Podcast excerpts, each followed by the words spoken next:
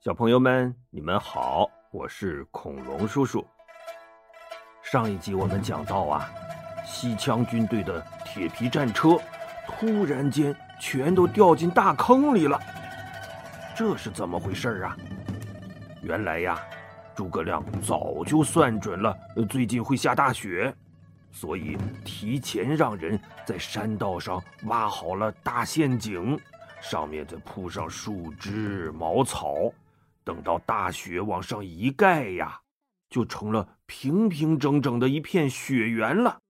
啊，这可真是最天然的伪装了。然后啊，他在各种演戏，把枪兵引诱到这儿来。鸭蛋和弱鸡哪有诸葛亮心眼多呀？结果就全都中招了。这时候啊，蜀军的伏兵从四面八方杀来。没了铁皮战车的保护，枪兵顿时大乱，是四散奔逃啊！若姬元帅一看不妙，催马就想往小树林里钻，没想到迎头正遇上关兴，他慌忙举起大铁锤，嗨，砸脑人儿啊！关兴一带缰绳，闪身躲开大铁锤，抡起青龙偃月刀，呜！啊剁猪蹄儿啊！咔嚓，一刀就把弱鸡元帅斩落马下。他不屑的轻哼一声：“哼，没了铁皮战车护身，你就是个真正的弱鸡。”这一仗啊，蜀军大获全胜，鸭蛋丞相也被马岱活捉了。回到大营后。诸葛亮亲自给鸭蛋丞相解开绑绳，又摆上一桌酒菜给他压惊。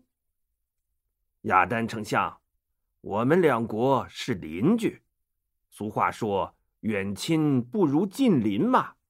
您回去一定要劝说国王陛下，以后不要再听信小人的挑拨了，咱们共同发展，共同进步，好不好啊？说完呐，他就把俘虏的枪兵、缴获的武器装备全都还给了鸭蛋丞相。哎呦，把羌族人感动的呀，千恩万谢的回国去了。再说曹真和郭淮呀，正坐卧不安的等着枪兵的好消息呢。一个侦察兵急匆匆的跑进来：“启禀大都督，蜀军撤退了。”曹真一拍大腿，哈哈，这肯定是枪兵截了蜀军的后路，让诸葛亮火烧屁股了！快去追！他率领着魏军一路杀到蜀军大寨前，只见大寨里一片狼藉呀，寨后不远处，蜀军士兵正乱哄哄的逃跑呢。曹真一挥令旗。先锋官曹遵、朱赞兵分两路就追了过去。曹遵呐，正追得起劲儿呢，山坡后突然咚咚咚咚咚咚咚咚咚咚一通鼓响，魏延将军带着一队蜀军呼啦啦杀了出来。他咧嘴一笑：“嘿嘿，小子，来了就别回去了。”说着，舞起大刀就冲了过来。曹遵慌忙招架。可没走上三个回合，就被魏延咔嚓一刀斩于马下。另一边啊，朱赞也正追得起劲儿呢。突然，咚咚咚咚咚咚咚咚咚咚咚，一通鼓响，老将赵云率军杀了出来。他冷冷一笑：“哼，小子，来了就别回去了。”说着，一抖亮银枪就冲了过来。朱赞慌忙招架。也没走上三个回合，就被赵云扑棱棱一枪挑落马下。曹真和郭淮在后边一看，不好，这是又上当了呀！快撤回去！他刚一转身，队伍后边突然一阵大乱，诸葛亮带着张苞、关兴他们已经把退路给堵住了。原来呀。诸葛亮在去打枪兵之前，就已经算计好了。既然曹真想借枪兵围魏救赵，那我就将计就计，请君入瓮吧。好家伙，这一通杀呀，别提多惨烈了。曹真、郭淮是丢盔弃甲，抱头鼠窜呐。蜀军一直追到渭河边上，才收兵回营了。消息传回洛阳，小皇帝曹睿大惊失色，立刻又召集群臣商量：“众爱卿，咱先后两个大都督都被诸葛亮给收拾了，现在该怎么办呢？”华歆上前说：“陛下，我们屡战屡败，必定士气低落呀。依臣看，您必须御驾亲征，才能重振军心呐。御驾亲征，曹真大将军都不行，我去能顶什么用啊？”这时候啊，太傅钟繇，哎，也就是皇上的老师，站出来了。他深施一礼说：“陛下，老臣愿意用全家人的性命推荐一个人，只要他肯陪您御驾亲征，一定能击退诸葛亮的。”哦，是什么人能让老师这么看重啊？就是之前被您贬回家的司马懿，司马仲达呀，相信。陛下现在也看明白了，当初谣传司马懿要造反，肯定是诸葛亮的反间计。由此也能看出诸葛亮是多么忌惮司马懿呀。曹睿轻轻叹了口气：“哎，说起这事儿吧，我也挺后悔，确实是委屈了他。”那司马懿现在在干嘛呢？呃，他就住在宛城，都是普通老百姓了，还能有啥事儿啊？每天种种地，看看书，哄完老婆哄孩子，哄完孩子遛遛狗呗。哦，那别让他哄老婆孩了，赶紧回来哄我吧。于是啊。曹睿立刻下旨，让司马懿官复原职，并加封为平西大都督，可以直接调动附近的兵马到长安会合。话说这司马懿呀，虽然在家里无所事事，可他一直留心着边关传来的消息。当听说夏侯茂和曹真接连惨败，他不禁仰天长叹呐。他的大儿子司马师就问：“老爸，您这是在叹息不被皇上重用吗？”“哼，用不了几天，皇上就会来找你老爸的。我只是感叹，陛下早知如此，何必当初呢？” 他话音刚落，传旨的钦差就到了。司马师钦佩的看着老爸，心说：“我老爸也太牛了吧，这都能算到。”送走了钦差，司马懿意气风发，正要征调兵马出发呢，忽然又有人求见，说是孟达的手下。司马懿一皱眉。嗯，孟达的手下找我干嘛呀？不好，莫不是？他立刻把那人叫进来，仔细一问呐，原来是来告密的，说孟达要造反投奔蜀国。小朋友们还记得这个孟达吧？当初他劝刘封别去救关羽，间接导致了关羽兵败被害。后来呀，因为害怕刘备杀他，孟达就投降了曹丕。哎，曹丕对他还真是器重，又加官进爵，又重金赏赐，还把镇守西南边关的重任交给了他。可是后来曹丕一死啊，形势就变了。新皇帝曹睿不怎么待见孟达，魏国的大臣们也都排挤他这个蜀国的降将。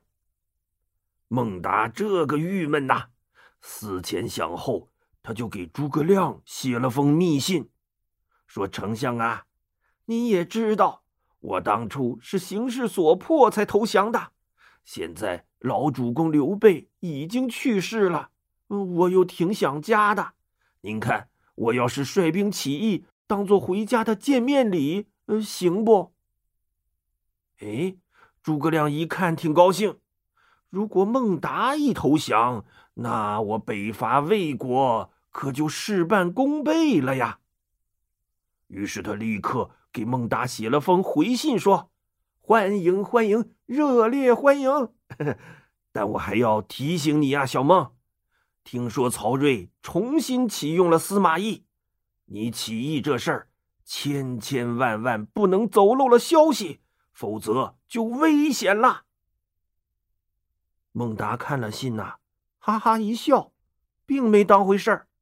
他回信说：“司马懿在宛城，他要起兵来打我，光打报告给洛阳的曹睿，往返就得一个多月，那不黄花菜都凉了。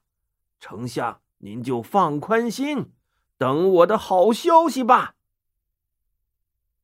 诸葛亮看了回信呐，当时就扔地上了。完了完了，孟达必死于司马懿之手啊！哎，孟达呀，真没听诸葛亮的劝告，把要起义的想法告诉了他亲近的手下申丹和申仪兄弟。可没想到啊，这俩原本就是魏国人，并不想抛家弃子的投奔蜀国，所以就悄悄的派人。来向司马懿告密了。听到孟达要造反的消息，司马懿先是一惊，随即大笑起来：“哈哈哈哈哈！真是天不灭我大魏呀！如果皇上再晚几天启用我，那可就真没救了。”大儿子司马师好奇的问。老爸，为什么这么说呀？诸葛亮的大军目前在岐山，直逼长安，而孟达坐镇新城。他要是一造反，向西可以跟诸葛亮夹击长安，向东可以直取首都洛阳。你说还怎么救啊？哦，那父亲的意思。是赶紧请旨去攻打孟达？不不不不，现在再请旨，往返一个多月，肯定来不及了。既然我已经是平西大都督了，那就先斩后奏，直接收拾孟达吧。于是啊，司马懿就让那个告密的人先回去，嘱咐他。一定要稳住孟达。随后，他立即派老将徐晃为先锋，带上自己的两个儿子，率领大军直奔新城杀来。司马懿为什么要带上两个儿子啊？哎呦，他这俩儿子可都了不得。大儿子叫司马师，二儿子叫司马昭。这两个小伙子。从小就喜欢打仗，尤其酷爱研究兵法，呃各种兵书都被他们看遍了。这次司马懿带上他俩呀，也是要让他们增加点实战经验。这一天呐，侦察兵在半路上抓了一个人来见司马懿，说这人是孟达的心腹，身上还揣着诸葛亮的亲笔信呢。司马懿盯着那人问：“我可以不杀你，但你要老老实实的把孟达和诸葛亮的事情都告诉我，否则，哼，别怪我不客气。那人怕死啊，就把孟达写信给诸葛亮商议叛逃的事儿，一五一十的都告诉了司马懿。司马懿又拆开诸葛亮写给孟达的信一看，上面写着：“小孟啊，司马懿不可能错失战机，一定会先斩后奏，直接来新城攻打你的。你一定要做好防御准备，同时。”切不可把起义的事情早早的告诉手下人，切记切记。司马懿合上信，这小心脏啊，蹦蹦蹦蹦蹦蹦，跳得厉害。哎呀，没想到我的死对头诸葛亮居然这么了解我，好在我截住了这封信，否则。不堪设想啊！孟达这回跑不出我的手心儿了。于是啊，他立刻下令全体急行军，一天必须赶出两天的路程来。孟达这会儿什么也不知道啊，他还在新城不紧不慢的筹划着起义呢。这一天。一个哨兵慌慌张张的跑来，将军，城外杀来一支大军，也看不清是哪里的兵马。孟达赶紧登上城楼眺望，远处果然尘土飞扬的。渐渐的，可以看清旗号上写着“右将军徐晃”。孟达倒吸一口凉气，徐晃不是跟司马懿在一块儿吗？难道不好？快升起吊桥！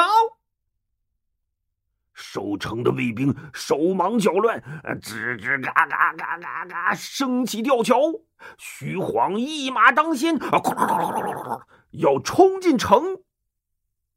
可他紧赶慢赶呐，还是慢了一步。刚冲到护城河边，吊桥就升起来了。